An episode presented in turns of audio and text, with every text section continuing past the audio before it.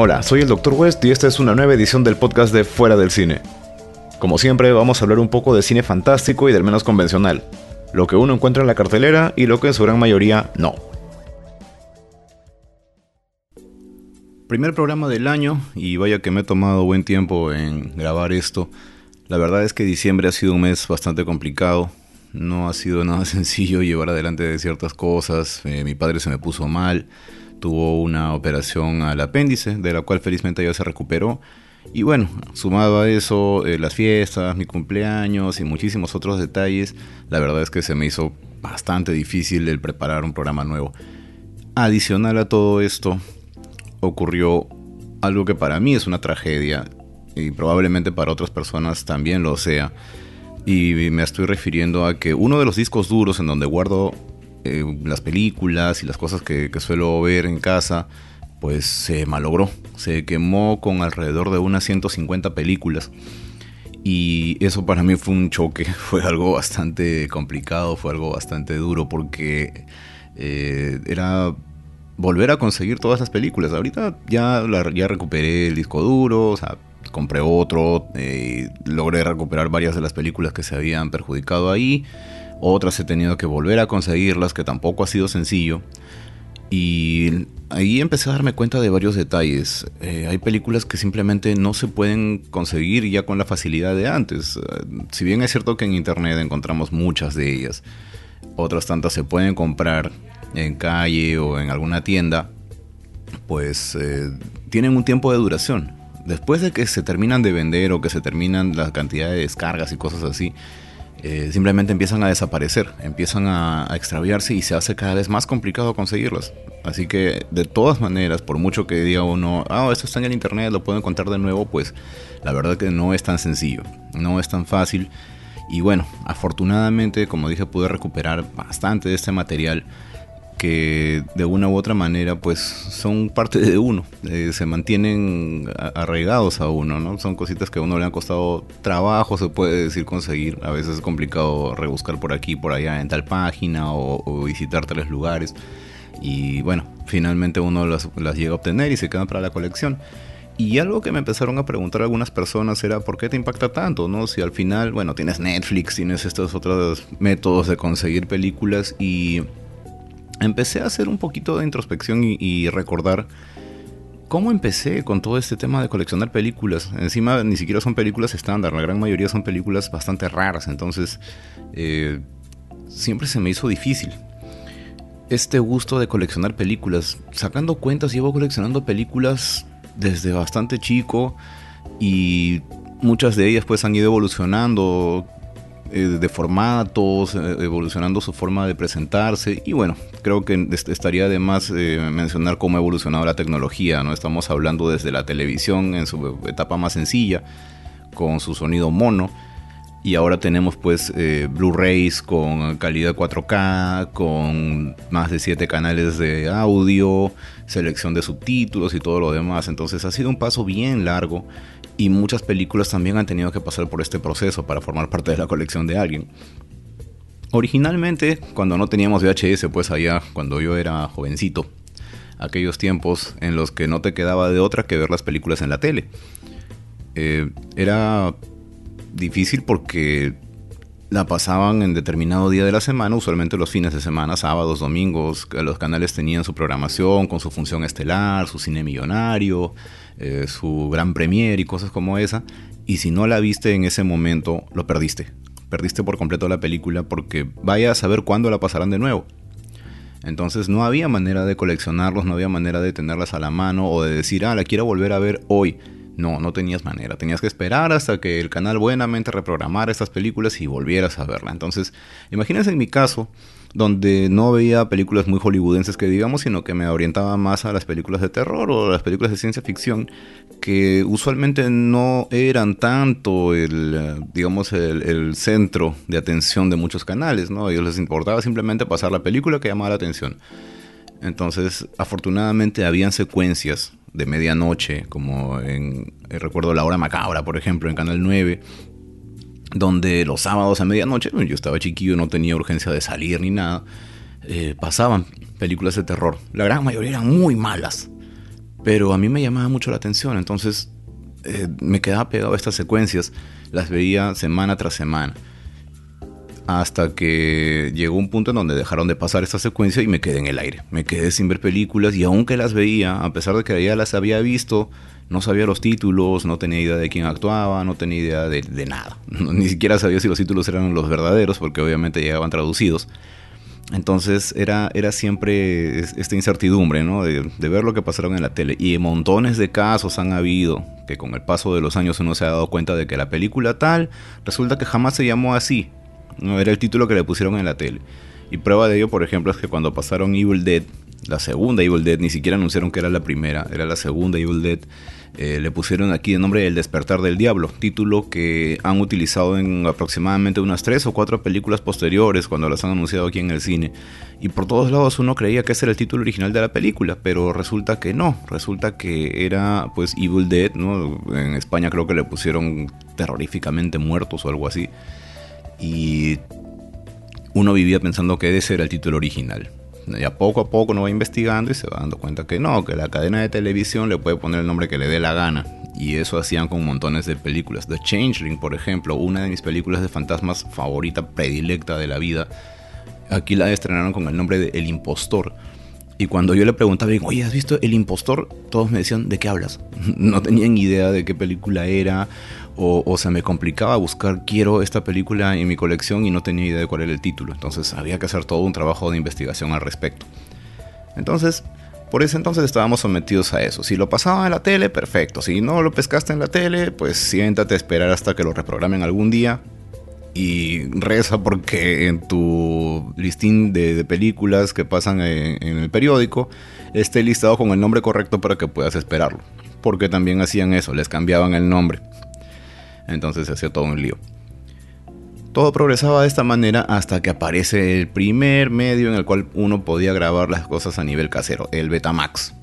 ¿Cuál fue el detalle? Yo no tuve ningún medio de, grabación casera hasta muy avanzado el tiempo, tanto que nunca tuve Betamax. Eh, en mi casa no le veían importancia, así que jamás se compró. Y esperamos hasta la aparición del VHS. Con el VHS empezó la gracia. Aquí empezó el concepto de coleccionar. ¿Por qué? Porque uno podía poner la tele en el momento que fueran a pasar tal película y listo, grabar. Y empezabas a grabar y ya tenías tu película para ti. Ya la podías ver cuantas veces quisieras y son incontables las veces que nos hemos reunido en familia para ver alguna película. Ya aparecían los pequeños alquileres de las esquinas, ¿no? Eh, y uno podía ir para allá y alquilaba una película. Recuerdo que en casa teníamos la costumbre de ver, por ejemplo, El Rey León. La podíamos alquilar un fin de semana y la veíamos una cantidad incontable de veces. Por ese entonces yo ya traía un amplificador, un par de parlantes. A mi abuela le encantaba ver El Rey León, así que les ponía todo este setup y veíamos El Rey León en grande. Ahora, está bastante bien cuando uno quiere grabar de la tele. Pero ¿qué pasa cuando en tu alquiler o en el blockbuster que ya llegaba y ya empezaba a estar por todos lados blockbuster, había una película que tú querías. Pues en ese momento tenías que recurrir a tus amigos y pedirle a alguno de ellos, oye, ¿tienes un VHS? Y se ponían de acuerdo los dos, llevaban el VHS al mismo lugar los dos, los conectaban y podías copiar de un cartucho al otro. Hasta ahí todo bien. Así me acuerdo que con mi primo copiamos la, trilogía de Star Wars cuando por fin la sacaron en VHS y los dos teníamos una copia de, la trilogía, que de verdad era increíble. Lástima que ya estaba con los retoques digitales y bueno, de más está decir que añoro bastante la versión original, que la tengo ahí guardadita. Ahora, como les decía, mi problema es que mi gusto siempre ha sido por películas que no son el estándar. Entonces, lo que traían de terror y ciencia ficción en Blockbuster podía terminármelo en cuestión de unos días o lo que es peor, no había nada que me interesara. Entonces, ¿dónde estaba mi recurso principal en estos casos? Polvos azules.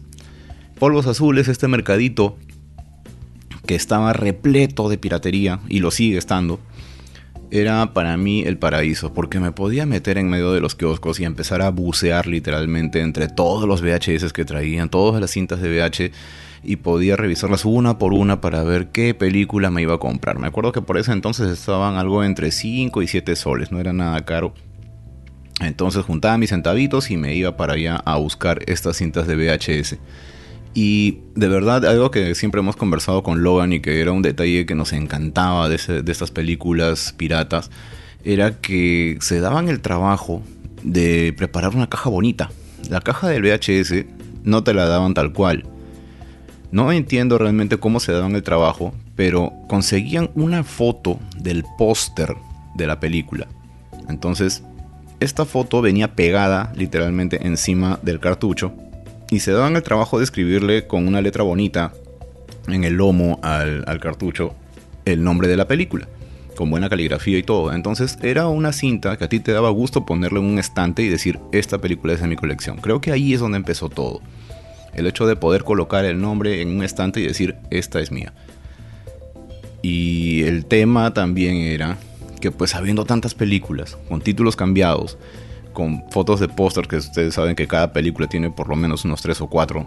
En lo que se refiere a cine no convencional, era una lotería porque uno no tenía referencia de las películas, entonces lo único que te quedaba era ir y mirar todos los pósters que estaban fotografiados de, los cartuchos y decir, a ver, dame esta, a ver, pásame esa de allá era como tirar una moneda al aire. Podía ser una película muy buena, como podía ser un completo bodrio, como los que tienen en la gran mayoría de las películas de Netflix, que son malísimas. Y de verdad, eh, uno no se podía enterar hasta llegar a casa y ver la película completa. Entonces, ya era decisión de uno si la tiraba o la conservaba. Algunos locales, recuerdo que incluso ofrecían la posibilidad de que pudieras cambiar tu película. Si no te gustó, me la traes y te doy otra. Y a eso les servía a ellos también como filtro, porque los cartuchos estos los reutilizaban. Como eran fáciles de borrar y grabar algo más encima, entonces simplemente si la película no gustaba al público y se la devolvían muchas veces, ellos simplemente decían ya no se vende más esta película y encima de este cartucho graba cualquier otra cosa. Ahora eso le daba un plus porque a veces se daba el caso que tú terminabas de ver tu película pirata en tu VHS y cuando llegabas al final podías adelantar la película unos cuantos minutos y te dabas cuenta de que había un pedazo de otra película adelante.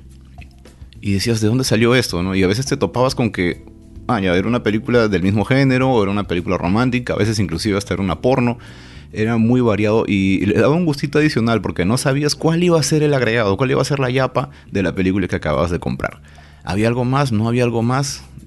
Y tenía su gustito. Entonces poco a poco así empecé a hacer mi pequeña colección entre lo que grababa de la tele y lo que conseguía ahí en Probos Azules.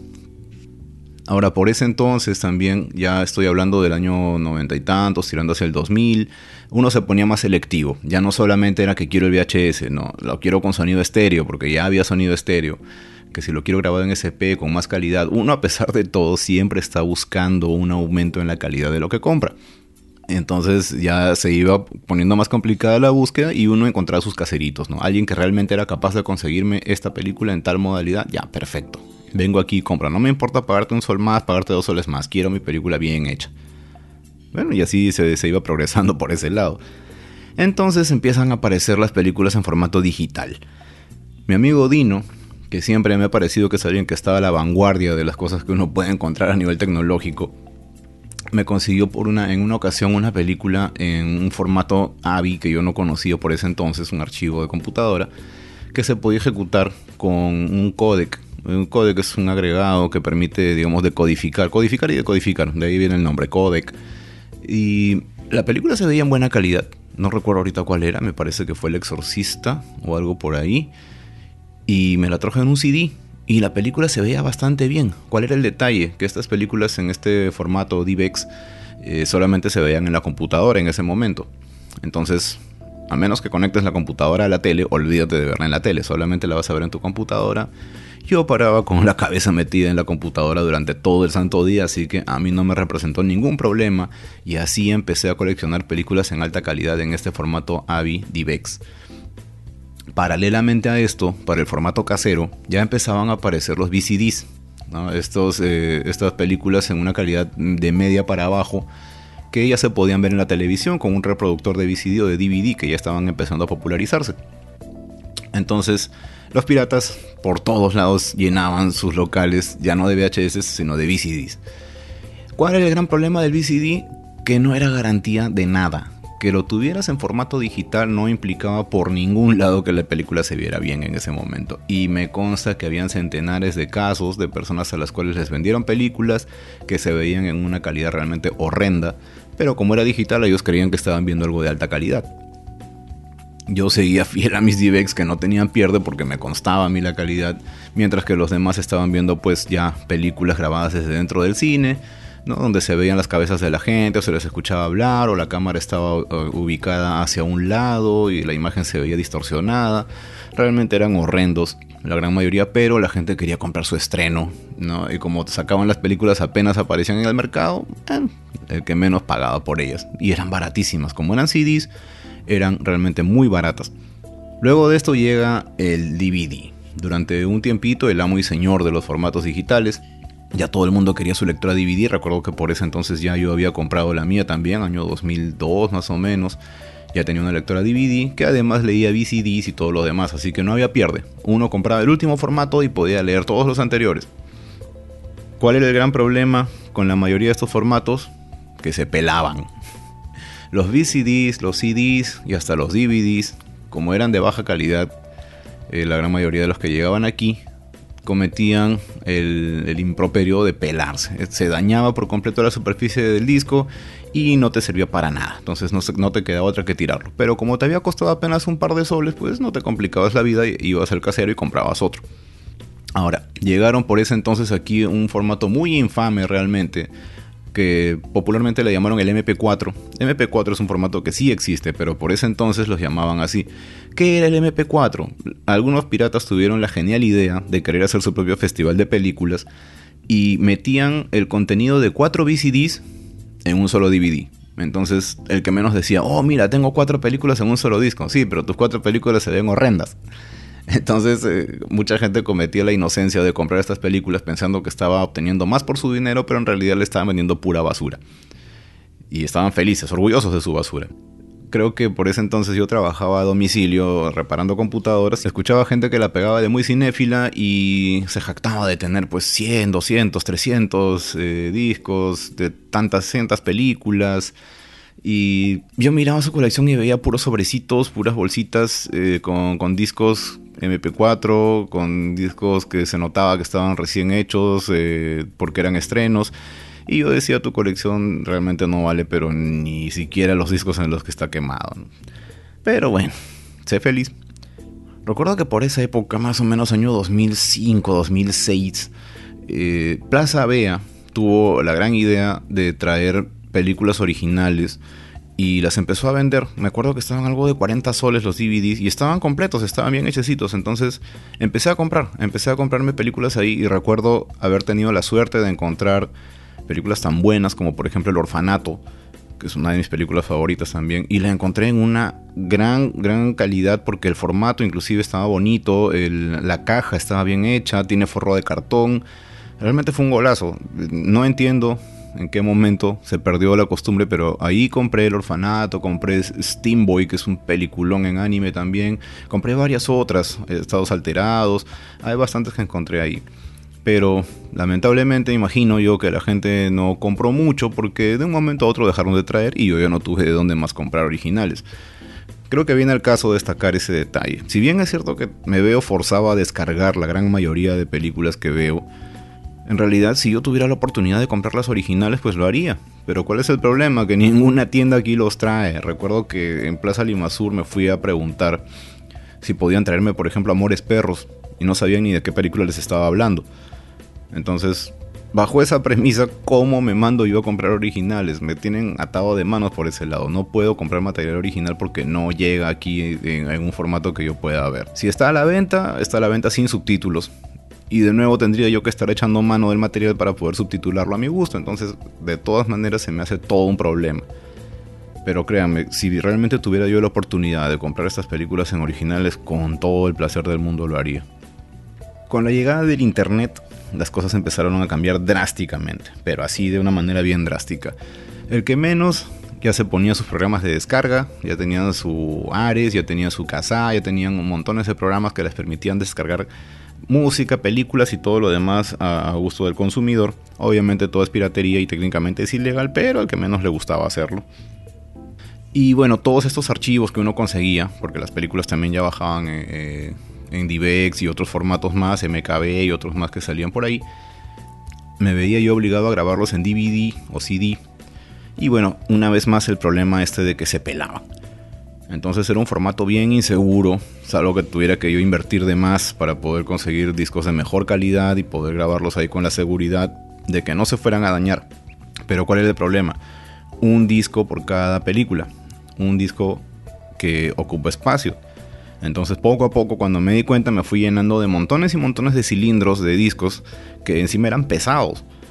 Tenía una pequeña gaveta donde los guardaba y se terminó desfondando por el peso de todos los discos ahí dije, no, aquí hay que hacer algo más porque así no puedo estar. A menos que los ponga directamente en el piso, no me sirve tener una cantidad tan extensa de discos. Aparte que para buscar una película era un dolor de cabeza. Tenía que yo memorizar en qué cono estaba cada película porque si no, no daba con ella. Felizmente por ese entonces continuaba todavía esos trabajos eventuales de reparación de computadoras y no faltaba algún usuario que me dejaba su computadora y la dejaba abandonada por completo. Entonces yo tenía la norma de que pasado un año o un tiempito más, simplemente me adueñaba por completo del material. Total, si la computadora no le sirve, pues probablemente a mí sí. Y así me hice de un par de discos duros que yo separaba de la computadora y me los podía quedar. Entonces empecé a tomar la costumbre de grabar estos archivos en discos duros. Y bueno, me estuvo funcionando bastante bien hasta que empiezan a aparecer ya los discos duros externos. Y ahí en ese momento dije, ah, ok, aquí está la facilidad del asunto. Aquí es el momento en el cual yo puedo empezar a vaciar toda la data que tengo, toda esta información que tengo, todas estas películas que tengo.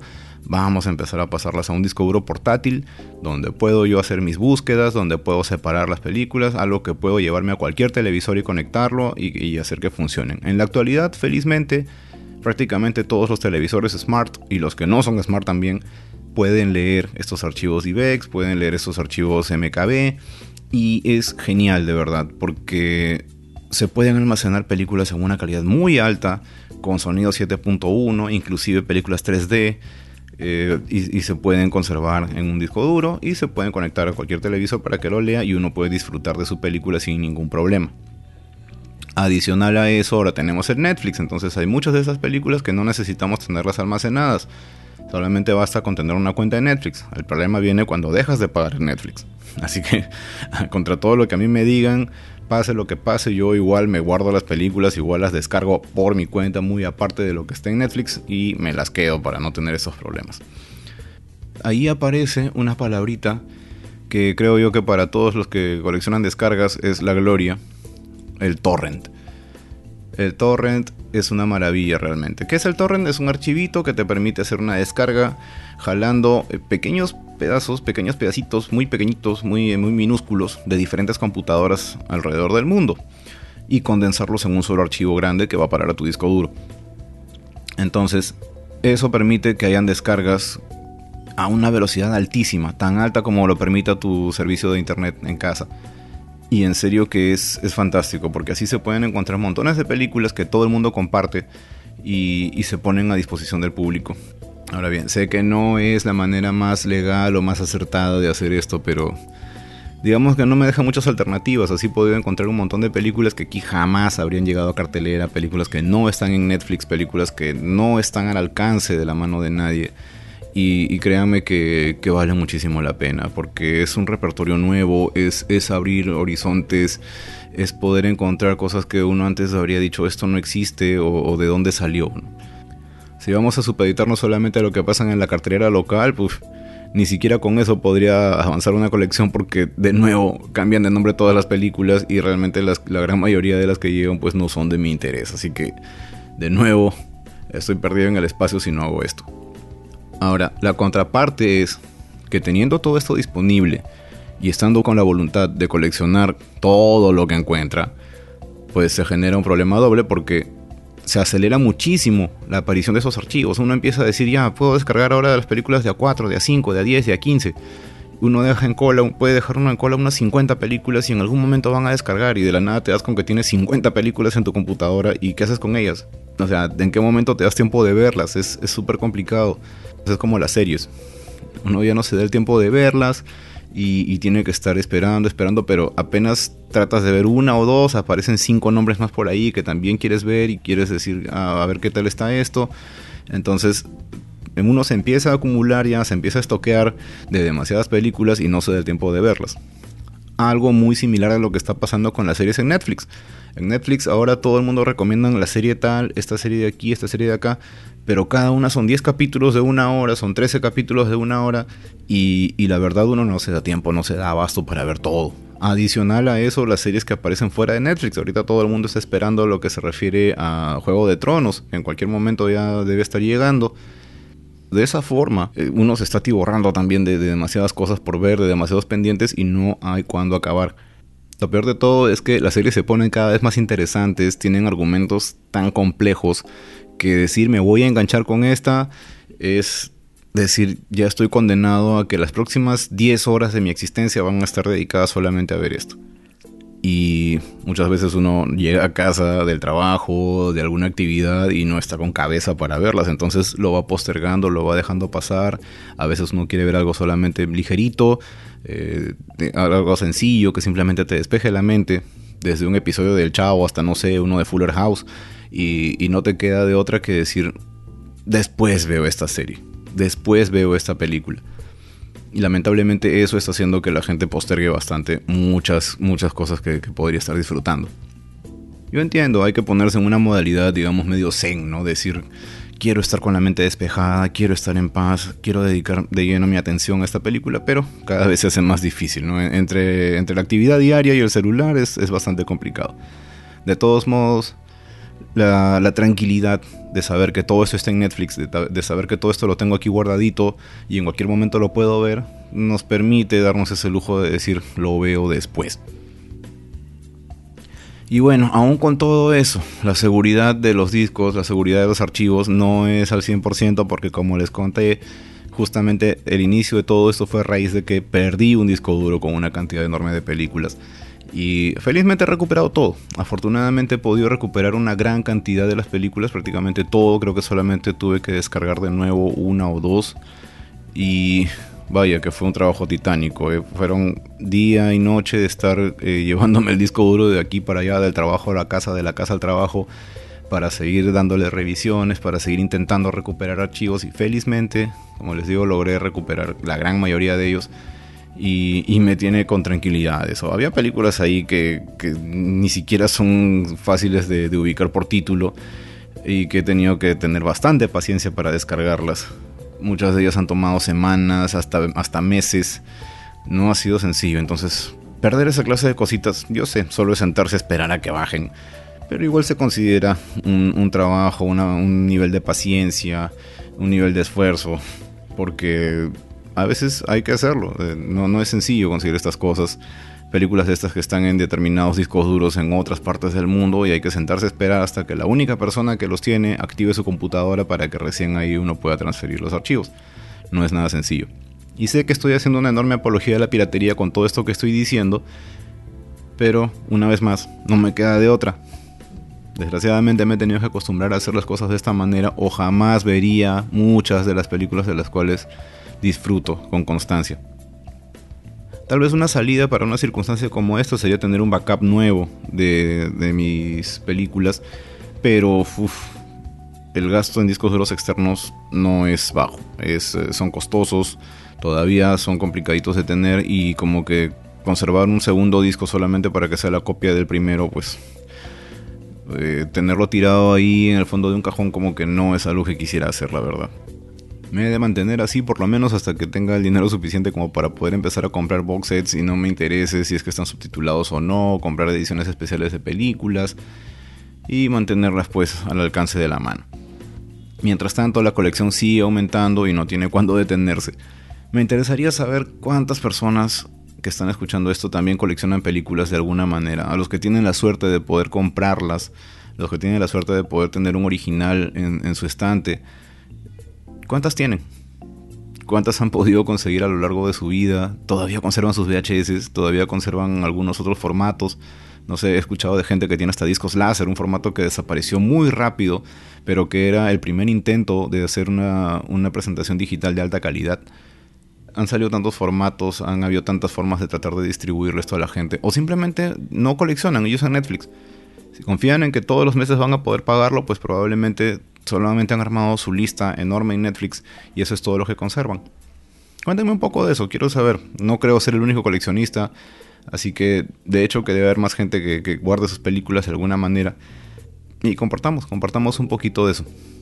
Así que pueden comentarme al respecto y también les comento yo de mi parte que quiero abrir una especie de sección en la que pueda responder algunas preguntas con respecto a películas. Mucha gente, cuando les cuento que colecciono películas de terror y de ciencia ficción, lo primero que me dicen es, oye, había una en la que salía un tipo que hacía esto y esto otro, o en la que aparecía un monstruo en el que... Entonces, a esas personas que están buscando este tipo de películas y nadie les da razón, no logran encontrar un lugar en donde les expliquen, ah, tu película es esta, quisiera ayudarlas. Quiero ver la forma en la que puede responder preguntas, tal vez me las hacen en los comentarios o, o qué sé yo, en Facebook o en, la web y, y los quiero ayudar quiero ayudar a encontrarlos porque a mí también me costó bastante trabajo encontrar muchísimas de las películas de las cuales les estoy hablando. Y, créanme que es, es, chévere cuando a uno le dicen, oye, tu película es esta y uno puede encontrarla y volver a verla. Así que quiero darles una mano con eso. Los espero entonces.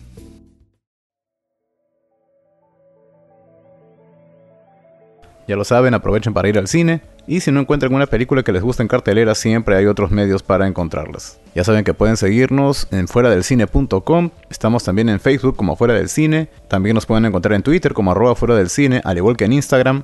Estamos en todos los medios de difusión de podcast, así como iVoox, iTunes y demás. Y vamos también en Sol Frecuencia Primera los martes y jueves a las 10 de la noche. Muchas gracias por compartir estos minutos con nosotros. Por mi parte eso es todo. Soy el Dr. West. Nos encontramos como siempre fuera del cine.